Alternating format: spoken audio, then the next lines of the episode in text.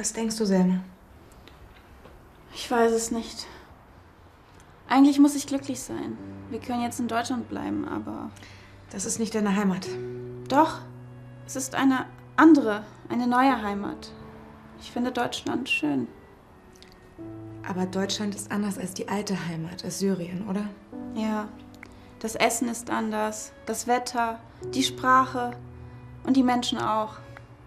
Alles ist anders. Habt ihr in Syrien denn auch Frühling, Sommer, Herbst und Winter wie in Deutschland? Ja, wir haben auch Jahreszeiten.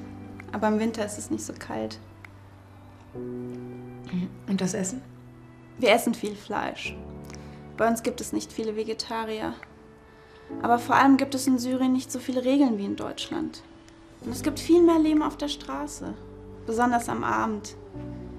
Die Läden sind länger geöffnet, die Menschen sind draußen. Alles ist ein bisschen spontaner und lockerer.